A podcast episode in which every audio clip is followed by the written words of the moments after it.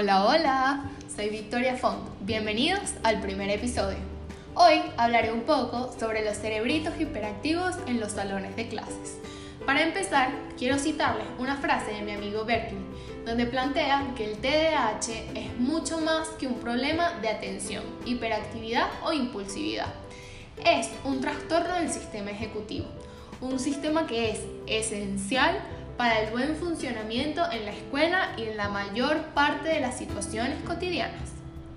Algunos se preguntarán, ¿cómo son los niños o adolescentes con TDAH? Bueno, son individuos que se mueven continuamente, se distraen con facilidad, no paran de hablar, son desordenados, se les olvidan lo que tienen que hacer, obtienen malos resultados académicos, entre otras cosas. Ahora bien, en la práctica, el docente enseña y educa sin conocer las conexiones neuronales que poseen los niños en cada momento evolutivo. Se dedican a planificar, programar y motivar a los alumnos a desarrollar sus capacidades y talentos.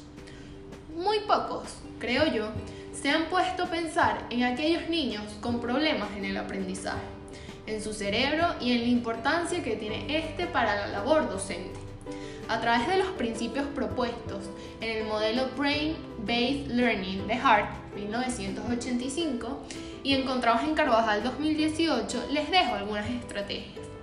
Ok, primero, esta es básica. Realizar entre 15 o 20 minutos una actividad aeróbica moderada grupal o dar un paseo fuera del aula. ¿Para qué? Para combatir la fatiga mental. Cada vez que se adquiere información nueva o se tiene una experiencia significativa, el cerebro experimenta un cambio fisiológico conocido como plasticidad neural y aprendemos mejor si se les da la oportunidad de combinar la actividad física con la mental. Segundo, hay que buscar significado. Hay que darle sentido a lo que experimentamos. Los individuos que presentan TDAH se interesan en algo y sentirán la necesidad de entenderlos. Aquí, los maestros y profesores podrían variar su tonalidad de voz y los materiales que utilicen, como los colores, las tijeras, los juguetes, en actividades cortas didácticas para que haya una participación activa y el alumno asimile lo que debe ser enseñado. En tercer lugar, las emociones son vitales para el aprendizaje. Los niños con TDAH presentan problemas en cuanto a la autorregulación emocional. En este caso, el educador podría aplicar sesiones breves de mindfulness para fortalecer los circuitos cerebrales que intervienen en los procesos atencionales, mejorar el diálogo interno y entrar en contacto con aquellas emociones que se asocien a situaciones estresantes. Por último, somos naturalmente sociales y siempre vamos a buscar el contacto con otros.